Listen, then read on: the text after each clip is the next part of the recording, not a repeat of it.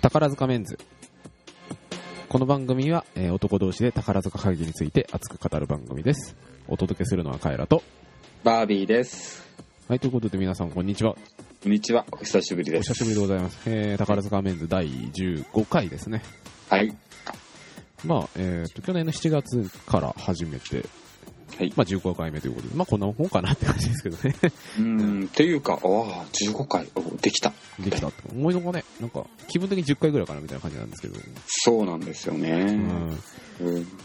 まあ、今回はですね、えーとオーシャンズイレブン、花組のオーシャンズイレブンと、はい。えー星組の南太平洋のを見てきたので、えーそれに関しておしゃべりしようかなと思っているんですが、はい。えーとまあ、その前にね、軽く、まあ、頭のなんか触りというか、はいい。う感じで、まあ、7月入って、入りましたね。はい。えーこの季節となると、やっぱりですね、宝塚乙女の季節なんですよ。はい。まあ、名鑑。名館ですね、生徒名館。はい。で、まあ、大体この4月、年の4月にね、発売されるんですよ、毎年。はい。で、まあ、宝アジェンヌ全員入ってて、プロフィールがね。はい。で、まあ、あの、誕生日だとか、誕生日ってももちろんね、何月何日か書いてないんですけど、はい。うん、と、あと、顔写真と、あと身長とか、あと好きなものとか、まあ、はいいろいろ書いてあって、まあ、はい毎年買うんですけど、ええまだ今年のやつ変えてないんですあ、よ。本当ですか？そうなん今年は、ランジュさんが表紙でした。ああ、そうですか。うん去年はゆずきさんゆでしたね。ずきさんね。そうそう。はい。で、まあ、毎年買うんですけど、まあね、あの、あまりこう、用のない人にとって何が面白いんだみたいなね、話なんですけど、マニアックすぎるだろみたいな。うん、本当に。うん。取り立てでね、あの、面白いスイッチシールがあるわけでもなし。なしですね。なんか淡々とプロフィールが書いてあるだけという、はいですけど、これはですね、あの、楽しみ方が一つあるんですよ。はい。っていうのが、えっと、毎年買い続けて、あのー細かいところを比べるというはい。お遊び方ですね。ありますね。はい。だから、はい。何々さんの好きなものが、例えばなんだろうな、チョコレートからアイスクリームになりましたみたいな、そういう、あの、はい。超細かいところを見て遊ぶんですけど、うん。えっ、と、まあ僕が見てて面白かったのはですね、はいえ。ー星組の天寿美月さん。はい。甘茶きさん。はい。はい。天寿美月さんが、えーとですね、2006年版、まだまだあの下級生の頃はい。なんですけど、のところですね、好きな食べ物がですね、お寿司とステーキって書いてあったんですね。はい。はい。はい。で、まあ、天寿美月さん、彼女あの、秋田出身なんですけど、はい。まあなんかあの、田舎の人のごちそうのね、なんか、テンプレみたいな感じだなと思って見てて、はい。で、12年版はい。見たら、チョコレートとステーキになってたんですよ。ほおー、みたいな感じう。なるほど。で。で、今年見たら、しゃぶしゃぶとステーキになってて、うんも。うちょっと戻ったな、みたいな。肉にも。っていうか、肉になってしまった。肉になってしまう。もう肉に。そう。はいはいはいはい。うん、なんか、ね、あの、その人のね、あの人となりがね、ちょっとなんか、ね、想像できるというかね。うーん。まあ、リアルにね。そうそうそうそう。うーん。なるほど。まあ多分皆さん、乙女に関してはね、そうやって楽しんでるのかなとは思うんですけど。ええやっぱりですね。例えばですよ。はいえーっと、あの、音月圭さんおー。ですね。ええで、は、まあ、ハイビスカスが好きだとうん。おっしゃってあったわけですよ。うん。でですね、えー、と昨年の音を見たらですね、うん。ハイビスカスがあのバラになってる。何なんだと思ってだいぶ変わりましたね。そう、うん、おおなんかハイビスカスってあ音月さんらしいよなとか思ってて、なんか、バラって思ってなんかちょっと、なんか、かっこつけたみたいな。そうそうそうそうそう。そうそういやそんなね、うん、別になんかこう思考までブラッシュアップしなくてもいいんだから、いいんだからみたいな。でも、ええ。バラって書いてる人いっぱいいると思いますけどね。そうそうそうそうそう。なんであえてそんなベタに言ったんだみたいなとかうんあの、あれですよ。あの、後で出てきますけど、とどろきさん。とどろきさんのね、好きな花が変わってて、あらああそうでしたかなんだっけ、ユリの花以外とか書いてあうんって、ゆりの日が嫌でしたよそねう。うんどういうことなんだろうなと思って、はいはいはいはい、は気にい。なりますよね。いやー、それはずっと、えーうん気になってました。うん。以外なんだと思って。そう。何がどう意外なんだっていう。なんかユリの花になんか恨みでもあるのかみたいな。そうそうそうそう。うん。なんかすごい、あの、まがまがしいものを感じましたうんよ。そうそうそう。うんうんうん。まあ、なおさらね、とどろきさんだしみたいな。そうそうそうそうそう。なんかただなるね、気配を感じましたけど。そうですよ、本当に。ええあの、多分、魔界から来てますから。人じゃなかったのかみたいな。うん、そう。ちっとも変わんないっていう。うん恐ろしいですけどね。うん、本当に。ねまあ、あとはですね、まあ、10年ぐらい前の見て、あの、昔の何々さんを見て、うわ、顔パンパンじゃんみたいな、そういうね、楽しみ方もあるんですけど。え。ああ、確かに。うん。うん、そう。うん。よくいやー、ね、うん、うん。すごい痩せたなっていう。ありますうね。ん。本当うん。だからね、本当なんだろう。あの、ほら、音楽学校に入ったり入りたてって、みんな顔パンパンじゃないですか。まあ、何せ10代ですからね。うん。ねえ。それがこう、ど、ここまで変化していくっていうのが本当ね、宝塚音楽学校の、うん。うん、なんというか、マジックというかね。うん、マジックというか、うん、劇団入ってからもするんですからね。そうめ、ちゃくちゃそう痩せ、るっていう。本当に。えーやっぱりまあ、最近は特へ特筆すべきは、やっぱ夢咲ねねさんですね。うん、めちゃくちゃ痩せて。ね、そう、本当に、うん。痩せたっていうか、なんでしょう。あの、やつれた感がない痩せ方っていうか。ああ、なんていうか、あれですよね。あの、彫刻作ってるみたいな感じですよね。ああ、まさにまさに。うんおーおいいことしゃいますあのね。なんか、荒削りなものから、うん。その形が出てくるみたいな。そうそうそうそう。本当になんか無駄なものが、ね、どんどん研ぎ、ああの、そう、研ぎ澄まされるっていうかう。ん、そうそうそうそうそう。うん。で、やっぱり、あの、いわゆるあの、夢咲さん的、あの、こう、あの、丸顔？うん。美咲さん的丸顔ね。はい。うん。夢咲さん的て丸顔。うんええ。うん。あの顔ってですね、ほら、結構あの、バレエやってる子うん。によくいる顔だ、顔つきなんですよ。あわかりますわかります。わかるでしょ、ううんん、で、あの、だから、ああの顔の丸さは仕方がないと。ああいうもんかな。うんそう、ああいうもんかなと。うん。うん、思いきや、うん。ねえ、もう綺麗に、あの、なんかな、カンナで削ったのみたいな。こここ1年ぐらいですね、特にね。そう、本当にここ1年って夏休みになんかありましたかレベルの感じですよね。本当に。いや、もうまさに、そういう感じですよね。本当に、うん。ええもう改めてデビューしましたみたういな。ん。ね。うん、本当。うん。まあ、それだけじゃないっていうところが。まあね。うん。だからね、本当あの、ね、ゆずき、夢咲コンビの間にどういう川が流れているのかと。うん。うん。まあ多分2人にしかわからないね、何がそう。あるんだと思いますけど。うん。で、や、ねなんだろう。あの、まあ、ゆずきさん自身も、うん。あの、あの人って、なんかすごい、あの、ちょっと話それちゃったんですけど、あの、えっと、あの、常に全盛期な人な。は うーん。いわかる。わかります？わかるわかる。うん。あの、いや、だから、えーっと、まだトップになる前の、うん。えーっとですね、あれは、確か、えーっと、あの時かな？えーっと、それこそ、あの、ダンレイさんがトップだった頃の星。はいはい。渡るさんの頃？あ、渡さんの頃？うん、渡さんの頃うん。の、えーっと、あれ、ロマンチカ。はいロマンチカ、ロマンチカ、ロマンチカマ。ジかね。うん。ロマンチカでもう、なんだろう、本当に踊りまくりみたいな。うん。まあ、そういう場面がありまして。うん。ありましたね。そう。うん。もう踊りまくり、回りまくりみたいな。うん。なんなんだ、この人って思って。身体能力おかしいですからね、あの人ね。そう。うん。いや、明らかにおかしい。ううん。ーん。ねえ。そこでも同義もなのに。うんねえ。今もうどうなんだっていう。この前、うん台湾公演があって、はい。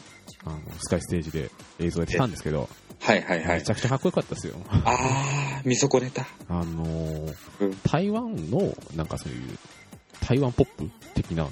やつはいはいはい。わかりでます。あのー藤井大輔チューンをして、あのー大階段で、あの、踊り来るっていうのがあって、へー、すごいなん。かとりあえずあの、なんか何、エレキで、なんかものすごいなんかビートが打ってて、なんかうっさいやつみたいな感じで、うんあれじゃないですか、藤井大輔的なうん。はいはいはいはい、わかりますよ。もうひたすら派手。派手っていう。うん。それがね、めちゃくちゃかっこよくて、その、台湾の皆さんって結構こう、歓声とかね、うん、ヒューみたいなやつをね、する人たちなんですけど、もうああ、そうなんですねなんか。会場がもう大変なことになってました。へえ。もう下手したら爆竹なるぞみたいな。爆竹？まあ台湾ですからね。うん、大変ですからね。鳴らし、鳴らしそうでしたもん、本当に。ああ、なるほど。キャーって。おお。ああ、見とくべきだった。うん。確かですね、その時。ねえ、それやってた時ですね、えーチェックはしてたんですけど、はい僕あの、床屋に行っちゃいまして、あー、惜しいですね。そう、うん待ち時間が思いのほか長くてみたいな。あー、なるほどね。そうなんですよ。えー、うわ、惜しかったな。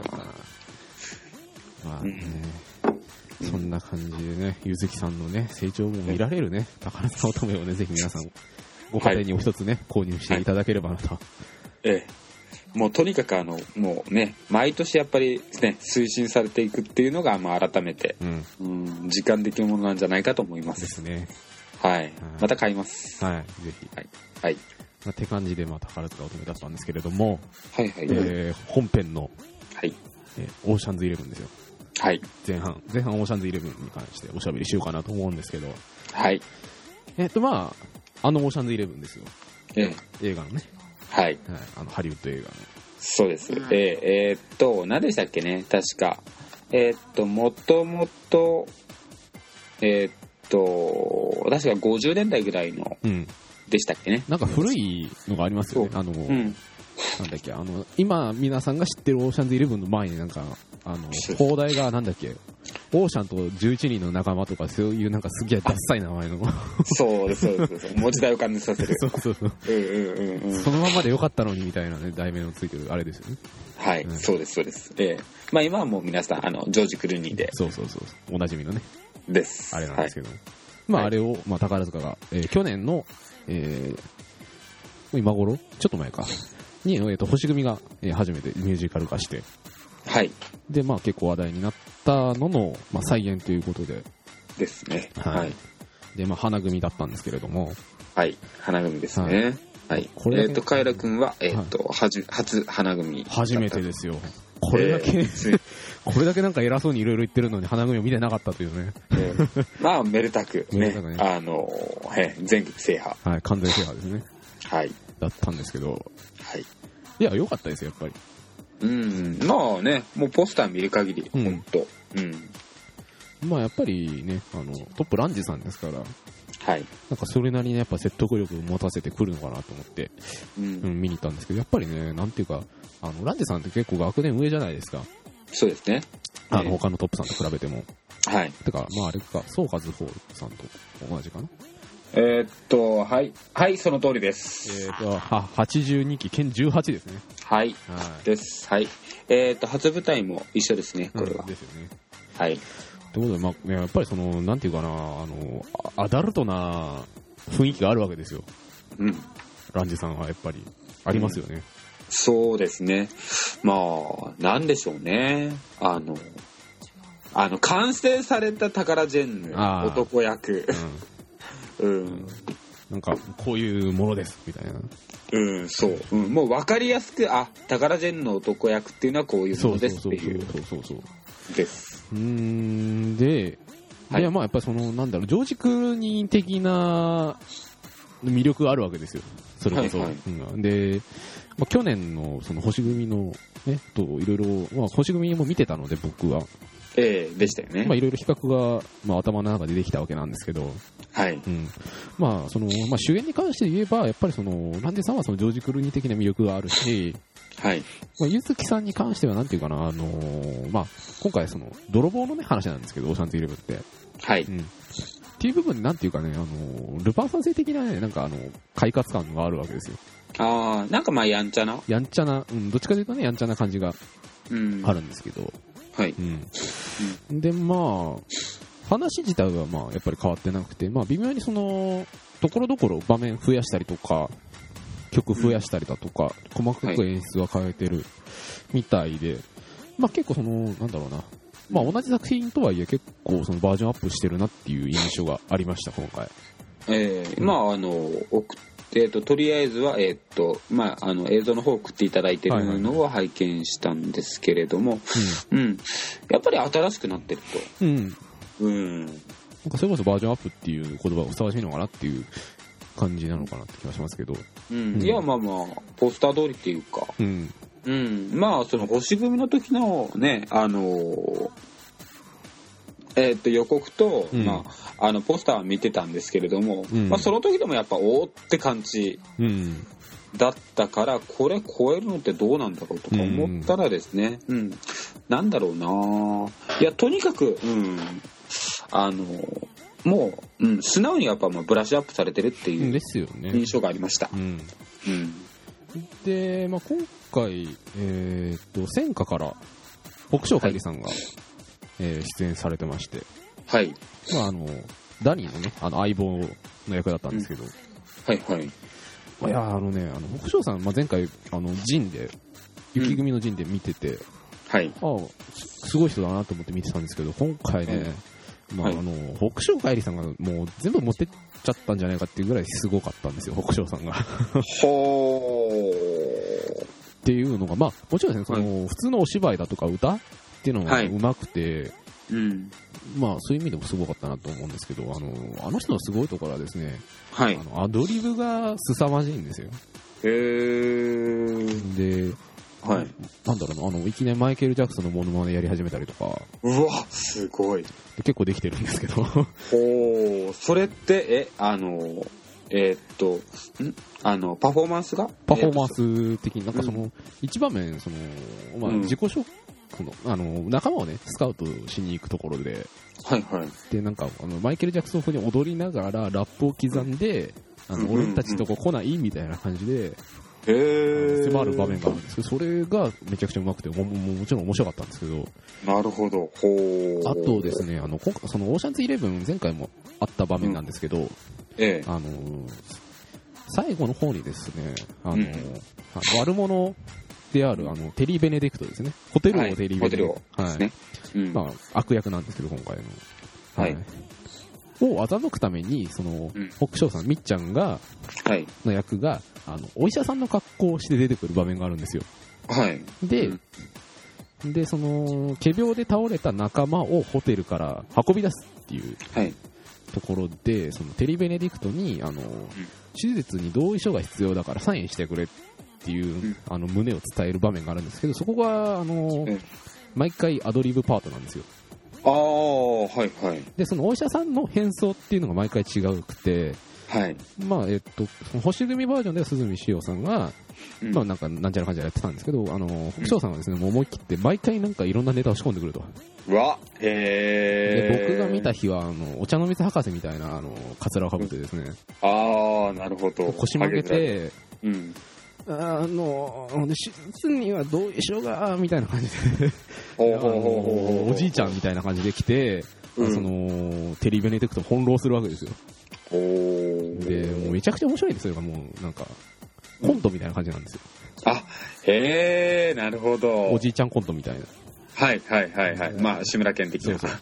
えー、みたいな感じで。いや、同意書が、みたいな感じで、もう会場どっかんどっかんなわけですよ。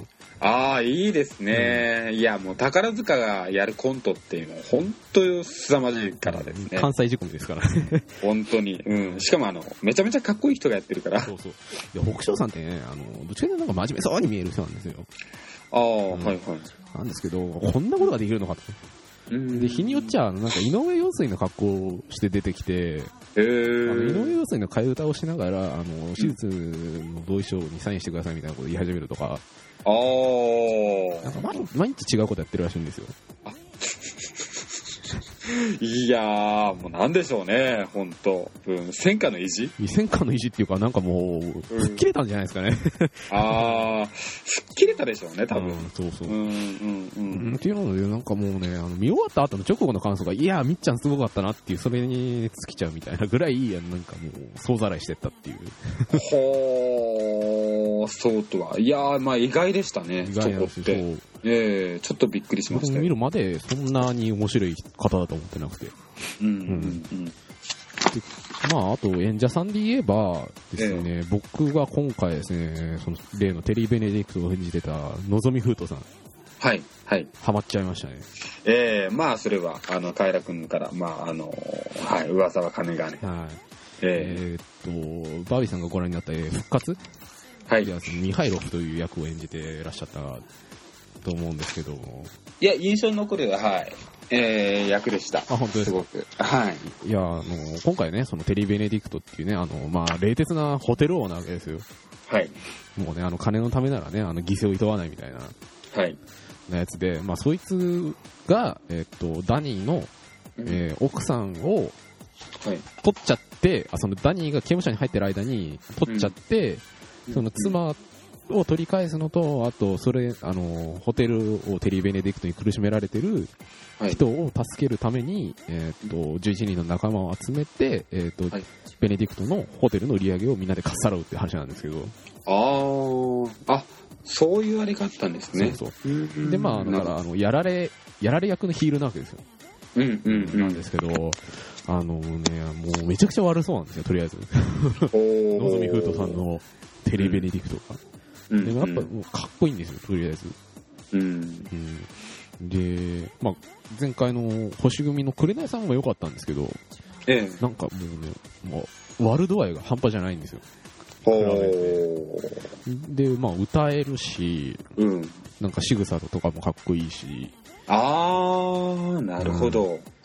あの、そう。えーっと、それで思い出したんですけど、はい。なかなかその、宝塚の悪役ってう、んすごく難しいと思うんですよね。うんうんうん。あの、説得力を持たせるっていうか、うん。うん。悪役に説得力を持たせるっていうのがすごく難しいんじゃないかと。うん、例えばですね、はいえーっと、まあ、あの、昨年見たあの、フットルースとかですね、はいはいはい。えーまあ、あの、チャックっていう悪役が出てくるんですけれども、うん。うん、それとかですね、ちょっと、なんだろう、えーっと、あの、確かに、あの、ほら、悪役としては機能してるんだけど、うん。あの、こう、消化不良で終わっちゃうっていう。うん。てか、やっぱりあれなんですね、基本的になんか、いい人を演じないとダメみたいな 暗黙とかあるじゃないですか、宝塚。うん、そうそうそうね。そこなんですよね、きっとね。うん、そう、そうだと思いますよ、本当。うん、だから、あのーえーっと、悪に染まりすぎてもいけないし、うんうんその悪役は悪役で絶対かっこよくうん。ないと。魅力、うんうんだから悪役に、あの、魅力ある悪役、うん。うん、を演じさせるっていうのがすごく難しいところがあるんじゃないかと。うん。うん。それはね、宝塚にとって大きい課題だと思いますよ。うん。うん。それを、まあ、あの、演じ切ったという演じ切ったというか、いや、僕的にはもう、すごい、あのクールなうんヒール役でも、ものすごいかっこよかったんですけど、で、その、そのクールな役役が、うん。北勝みっちゃんに、あの、アドリブで笑わら笑わせられそうになるわけですよ。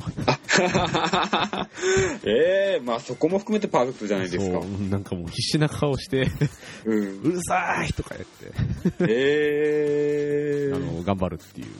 うんまあそこも見どころなわけなんですけど、はい。うん。ちょっとね、やっぱりあの、これから花組ウォッチしていく中で、のぞみふうとさんはですね、注目していこうかなと思うんですけど、やあの、彼女は、えっと、89期生で、はい。89期っていうのはすごい期なんですよ。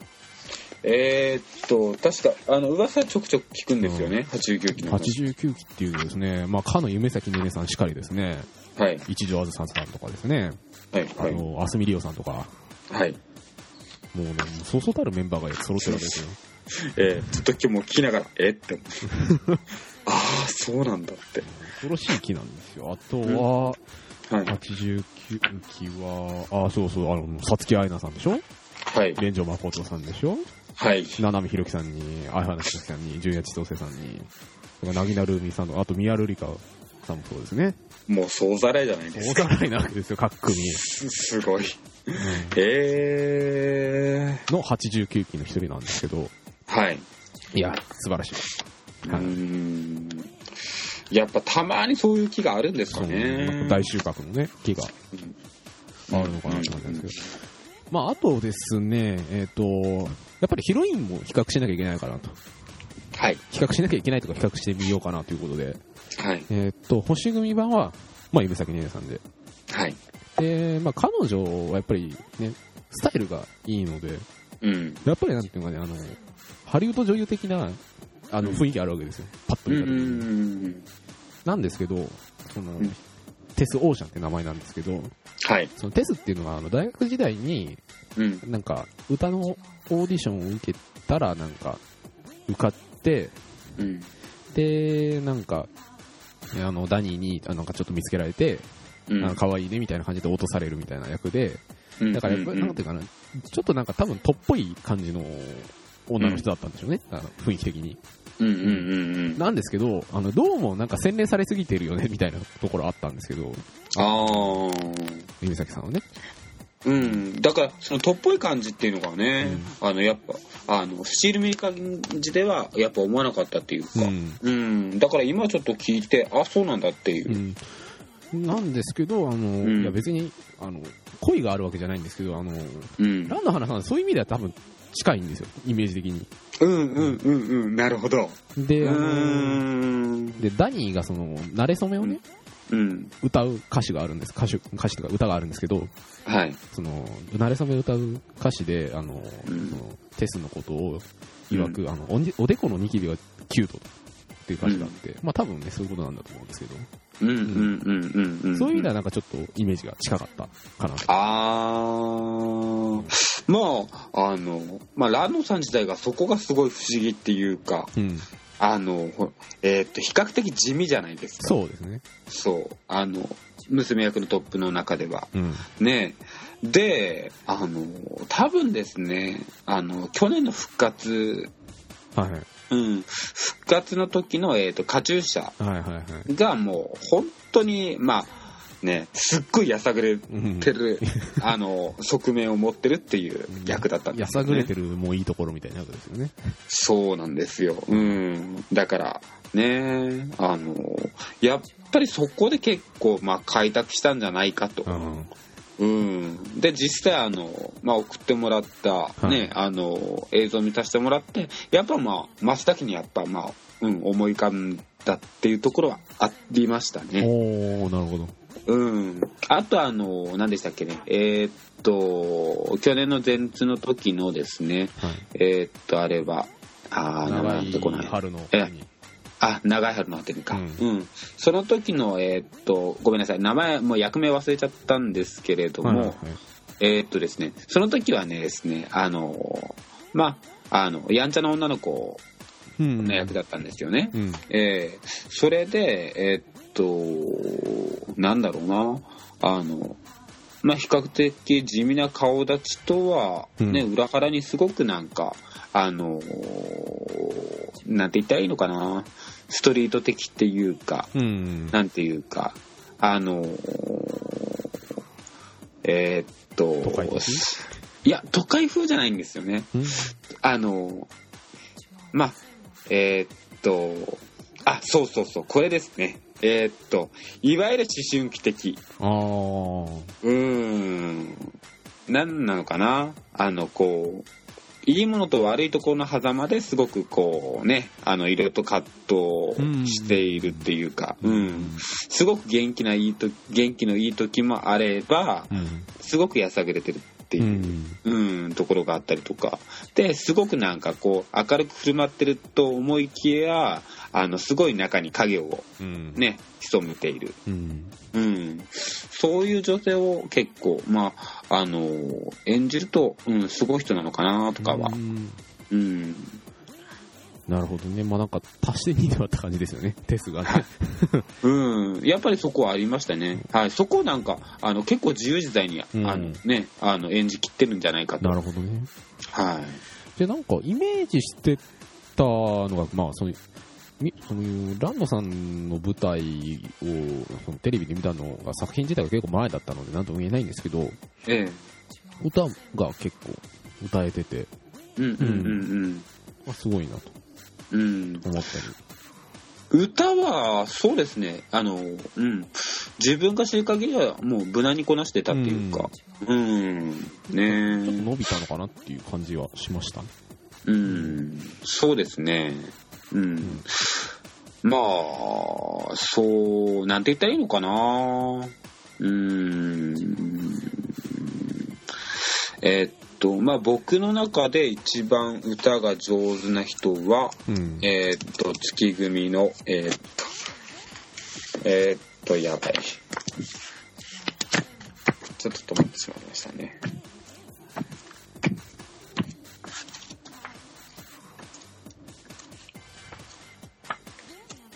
そう。まあ、あの、なんでしょう。えーっと、あの、今のあの、まあ、トップ娘役をこう比較してみて、はいはい。うん。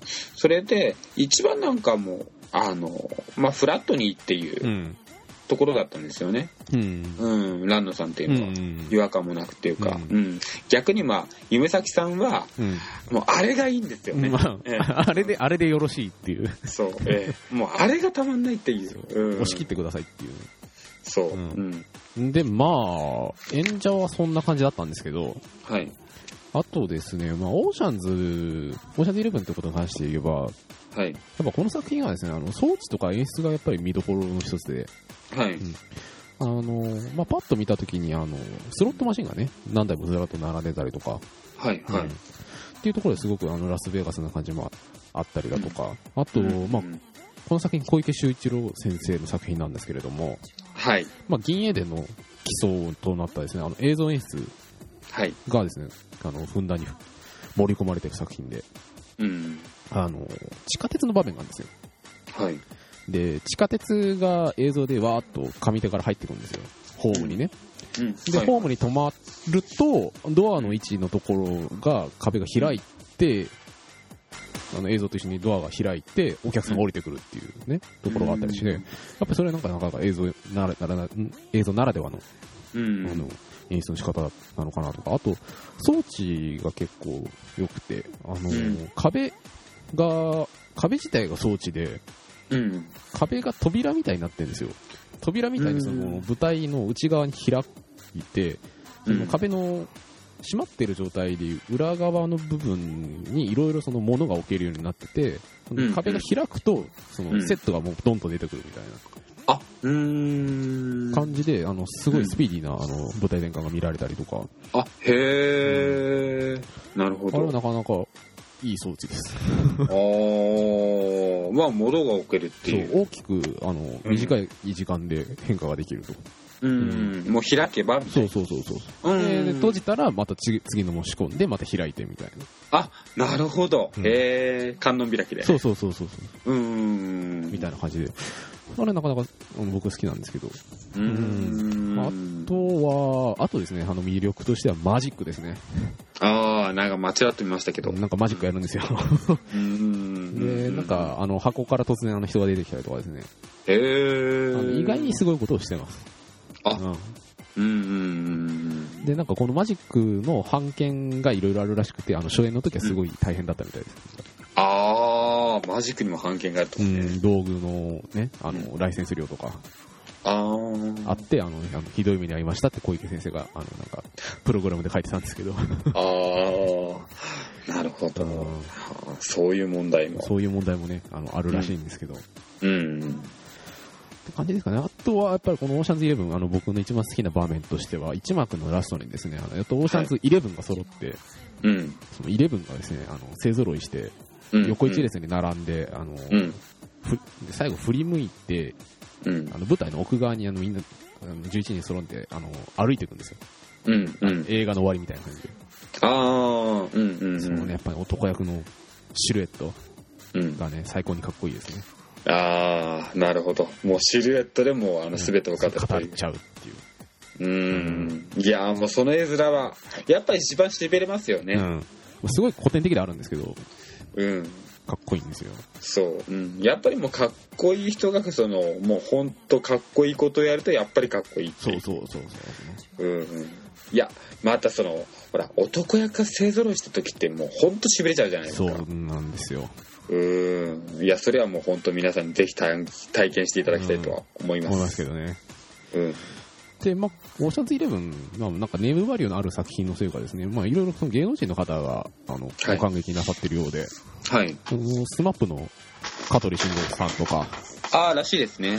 見に来たりとかしてるらしくて、あとですね、あの、最近なんか北川景子さんがうん。ちらほら来るそうで、えー、まああの方は、はい花組のファンだったそう。ランジェさんファンで、はい。で、なんかある日、北川景子さんとあと矢田亜希子さんが来たりとかですね、うん。あのすごいはい客席が豪華だったらしいんですけど、ああ、矢田亜希子までも。うんへえ。で、まあ、芸能人のね、あの、ファンで言うと、あと、あの、AKB の渡辺真由はいさん。が、まあ、ね、ですね。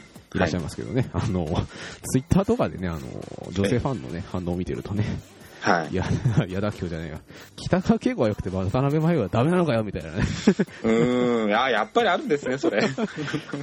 怖えって思いながらね、見てるんですうん。いや、もう別に歓迎するんですけどね、全然。まあね、なんか、あの、微妙にね、あの、二人のねやってることは違うのかもしれませんけど、うん。まあ、そこは多めに見ようよってね、あの、ですよね。男は思うんですけれども、違うんでしょうか。はい。いやー、違わないと思います。だいや、だってもう、仏様の目から見たら、北川景子さんも渡辺真由さんも変わんないでしょ。うん、とは思うんですけどね。なんかやっぱり女性的にはなんか、あのね、うんあなんか、そういう感情を抱くのかなと。うん。要は、あの、ね所属してる、えーまあ、グループが嫌いなんだろう、お前、みたいな。すごい権威主権威主義的な。あれなんですかね。うん。やっぱりそこは格好つけておきたいと、ああ、なるほどね。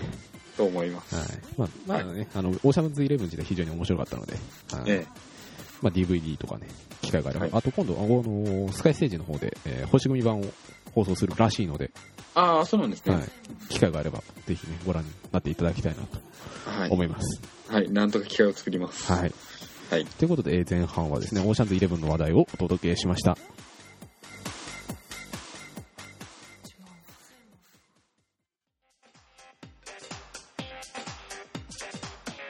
後半です。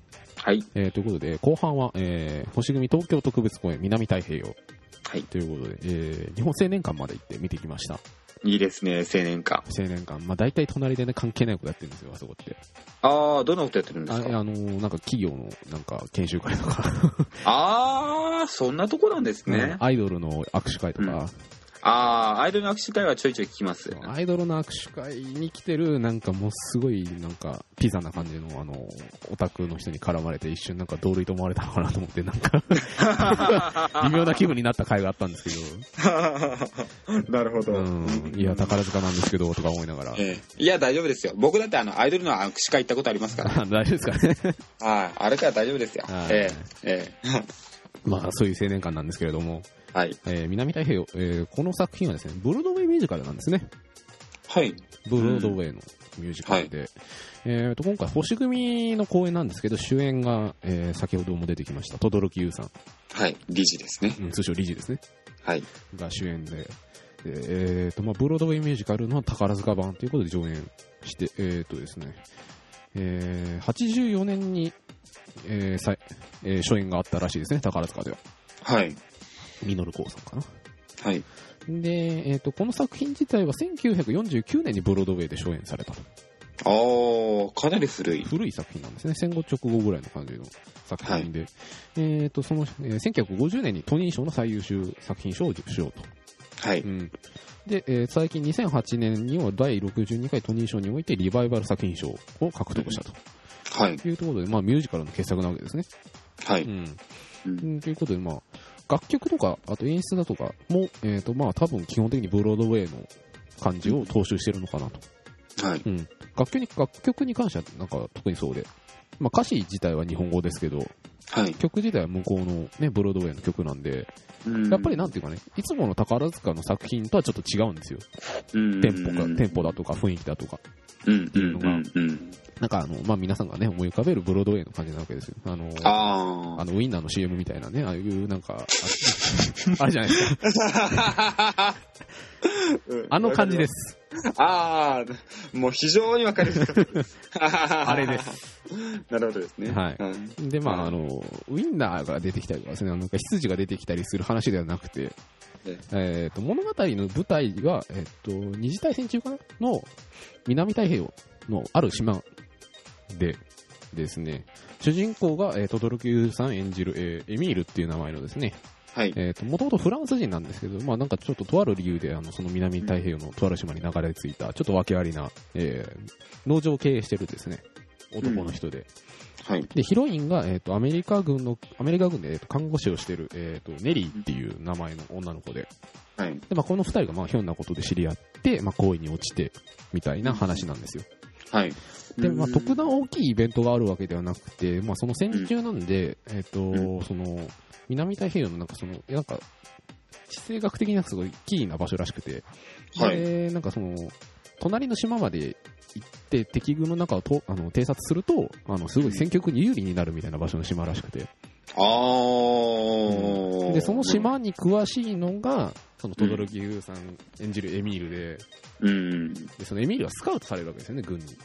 偵察に付き合ってくれないかって。でもね、うんそのエミールはいろいろ訳があって、うんいや、俺は手伝えないみたいな感じで。でまあ、一揉めあるんですけど、結局その島に行って、あの、なんですけど、その前にちょっとあの、ヒロインとあの、一揉めして、うん。ちょっと物別れ状態でその島に行っちゃって、あの、ちゃんと無事に帰ってくるかしらみたいな感じで待ってたら、その、帰ってきて、あの、ハッピーエンドみたいなね。うん。うん。まあ、まあ、話自体はそんな感じなんですけど、うん。この作品がなんか重要なところっていうのが、あの、はいブロードウェイのミュージカルで初めてその人種差別を扱った作品だそうで。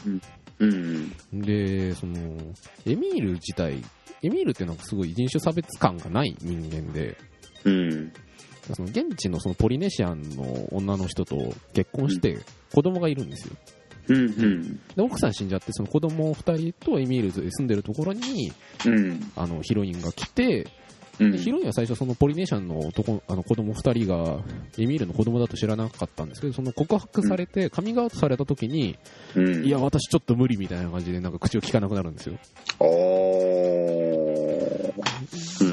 で、まあ最終的にその、子供たちとも仲良くなって、その人種差別感がなくなったりだとか、あと他の登場人物も、その現地の、あの、ポリネシアンの人と恋に落ちて、みたいなところもあって、まあその、登場人物もやっぱりその、ポリネシアン、相手がポリネシアンということでいろいろ悩んだりするんですけど、あー。うん。うん。うん。で、やっぱりまあ、いろいろ全体的にその人種差別に関するなんかね、問題提起みたいな、あの、ん出来事がいくつか出てくるんですけど、はい。やっぱりなんていうのかな、まあ日本にもないわけじゃないんですけど、うんそ。の、まあ、現代の日本においてそういう感覚ってあまりないじゃないですか。うん。確かにですね。うんは。肌感覚として。そそんな明確な人種差別って。だからね、そのなんだろうな、感覚的なものとしてちょっと伝わりづらいところはあったんですよね。あの、ん感情移入しづらいというか。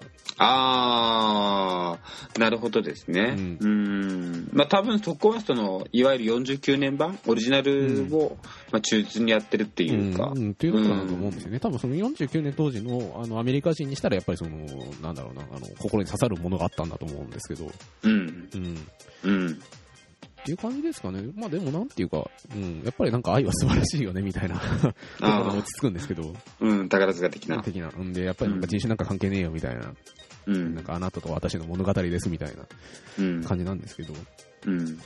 そうですね。まあただ舞台自体は、あの、今回原田先生が、えー演出だったんですけど、はい。あの、原田先生、あの、えーロバート・キャパーの演出もやってた人なんですけど、あの先生の特徴的なところってすごい舞台の絵が綺麗なんですよね。うーん。そうで、やっぱり今回も同じく綺麗で、なんだろうな、あのー南の島の綺麗な感じっていうのがすごく出てて、う。うんん。うん。で、夜の場面があって、うん。で、その夜の場面だと、そのヤシの木の葉っぱが光ファイバーでちょっと光ってるんですよね。うん。うん。綺麗に。うん。うん。うん。で、視覚的にもすごく綺麗だし、うん。なんかそういう、なんか、うん、やっぱりそういうのが得意な先生なんだなとうん。思いましたけど、うん。うん。あと、登場人物っていうか、まあ、演者さんに関して言えばですね、やっぱりあの、はい轟優さん、はい。うん、まあ、抜群の安定感というか、うん。あの、なんだろうね、男役っていうよりは男だろみたいな、うん。まあ、外人にね、あの、男だと、うんはい。間違えられたという、あの、エリザベートね、あの、現地スタッフの人にね、間違われたという、はい。っていういうね、えーでもレジェンドがありますけど、はい。うんまあ、何かといろいろとレジェンドが多い人だからですね。多い人うんはい。っていうところで、まあ、やっぱりまあ、かっこいいし、うん。歌えるし、みたいな感じで、うん。うん、なんか見てて、なんかそんなになんか違和感というか、うん。このところとこのとこになくみたいな。そう、うん。何もかもできちゃう人だから。そうなんですよね。ねえ、ほんと。でああいう超2枚目の人って、やっうん。ぱりね、ちょっとコメディっぽいことすると面白いんですよ。そうなんですよね。そこずるいんですよ。ほん、本当に。ううん。あの人が面白いこと、あの、あの人結構あの、あの、自分から面白いことをやりたがる人じゃないですか。アフロかぶったりとかね。そうそうそうそう、アフロかぶったりとか、あとあの、パイナップルの女王とか。うん、とか、あと何？えー、あれ、女子高生の格好したりとかね。ええ もう本当に、えー、みちこちゃんですね。はい恐ろしい、あれでしたけど。えーうんやっぱりなんか、まあ宝塚、ザ宝塚というか、はい。うん、まあなんかやっぱり久しぶりに生で見れてよかったなっていう。うん、いやーもう羨ましい。うん。舞台で見れてたっていうのが、うん。ねうん。いやーやっぱね、すごいなっていう一言に尽きるんですけど、うんあ。とですね、あの、ヒロインを今回演じた、えー、ひなみふうさんっはい。ていうですね、県4の人で、はい。最近進行のヒロインの主演をやったりだとか、うん。結構活躍している娘役さんなんですけど、うんうんこの人がですね、結構良かったんですよ。っていうのは、そのやっぱりその、ブロードウェイミュージカルなので、うん。まあひたすら歌うんですよ。うんうん。あの、シャンプーしながら歌ったりとか、うーん。なんか、なんかご陽気に歌ったりみたいな場面がずっと続くんですけど、うどのん。歌もちゃんとしっかり歌ってて安定感があって、うん。で、なんかお芝居もすごく堂々としていて、う。うんん。なんかすごくこう、なんか将来を期待させる感じうんうんの、すごい安定感のある娘役さんだなと。うん。で、まあ今回ね、あのヒロイン抜擢して、してもらってとかされて、えなんかすごく、なんか当たりのね、キャスティングだったんだろうかなとうん。思いました。うーん。まあ、生え抜きっていうところで。はいうん、そうそうう。んうんうんうん。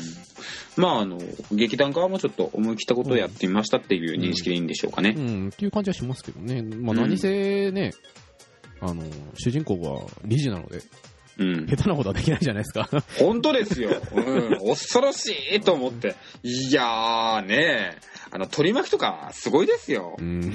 うん。あの、レジの取り巻きとか本当に。いや、はあの、理事のあの、ファンクラブのあの、チケットのね、い。受け渡しの人とかやっぱなんかちょっと違うなって感じしましたもん。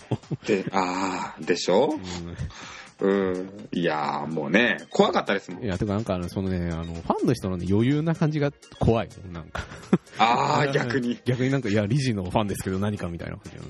うんうんうんうん。あれがすごくなんか他のね、あのチケットカウンターとなん。か一線を隠してるなと。いやーそういうところも生で体験できたっていうのがううん、いいですね。ね、あの生で見に行くね、価値の一つだと思うん。ですけど。そうですよね。うん。舞台だけじゃないからですそうそうそう。ねフ。ァンの人っていうのがやっぱりね、大きいん。ですね。そう、大きいですね、本当に。うん。ん。まあ、それも含めて本当に宝塚っていうのは、うん。で、特に宝塚なん。ていうのはファンの人がね、濃いん。で。う、うんん。こういう、うん、そのね、観るのね、しがいもありますよね。そう、うん。まあ、本当に。いや、またいい意味で濃いからですね。そうね。そう、本当うん。だから、ね、あの、アイドルのファンの濃さと違うんですよ。そうですね。僕に声かけてきたファンの人とはまあ違う人ですね。そういうことです。ねちょっと、ええちょっと何言ってるか分かんないです、ごめんなさいみたいな感じのちょっと凄さではなかったので。うんうんうんうんうん。全く。ううんん。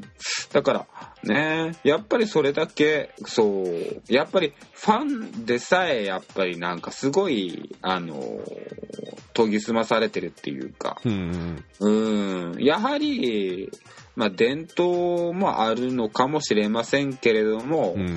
あの、なんでしょうね。例えば、この間、えーっと、テレビでやってたんですけど、はいはいはい。あの、あの人、えーっと、西川綾子でしたっけね。ああ、ジョイさんの。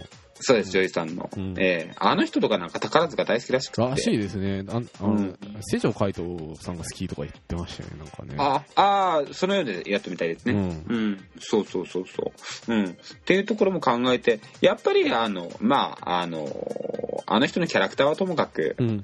ね、あの、ある種のたしなみと、うん。ね、頭の良さをやっぱりまあ、ね、あの、持ってる方っていうのが、あの、まあ、ファンに多いっていうのはあると思います。うん、なんなんとなくわかる。うん。ん実際やっぱり劇場に行ってみてですね、うんいや、この人、いや、ちょっとなんかこう、え、ブルジョアの匂いする？みたいな。上流、上流階級の匂いがするみたいな。そうそうそうそう。うん、庶民とは違うね、オーラが。う。うんーん。それありますよね。ね。そう。うん、それを嫌味なくね、うんあの、出してる人が多いっていうところで、わかります。えーまあ、そこを、そこもあの、楽しめるっていうのもやっぱ、宝塚の魅力じゃないかと。うん。はい。思いますね、やっぱりね。うん。で、やっぱりですね、はいそこで気になるっていうのが、うん。まあ、理事の舞台を見に来る、うん。ね、あの、ファンの方っていう、あの、ファンの方っていうか、はいね、お客さんっていうのはどんなのだったんだろうと。ああ、そうですね。なやっぱりその、まあ、理事ファンっていうのがいるわけですよ。一定のね。あの、理事の、理事を追っかけてる人。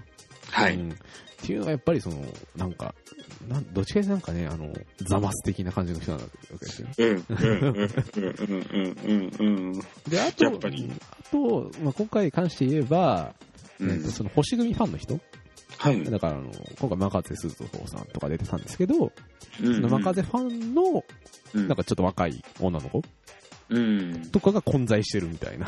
あー、へー。で、そのマカゼスズホを、から浮気してちょっと理事を見てるみたいなあー、なるほど。感じのね。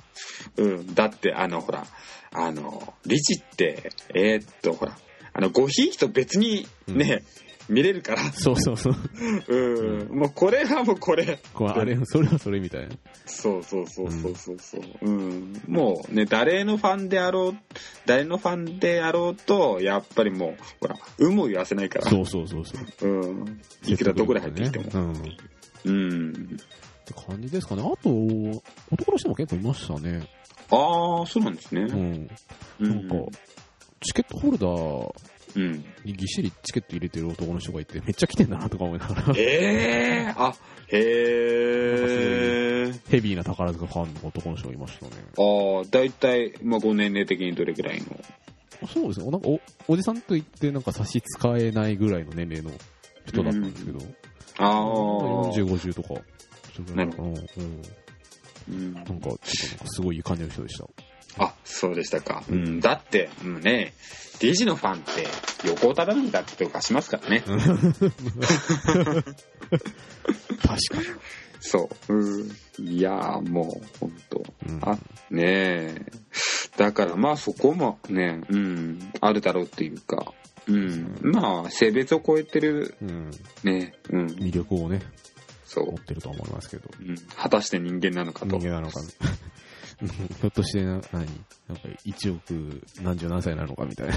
うんそうそうそうそう。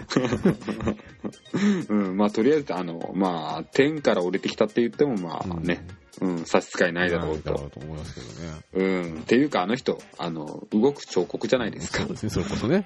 はい。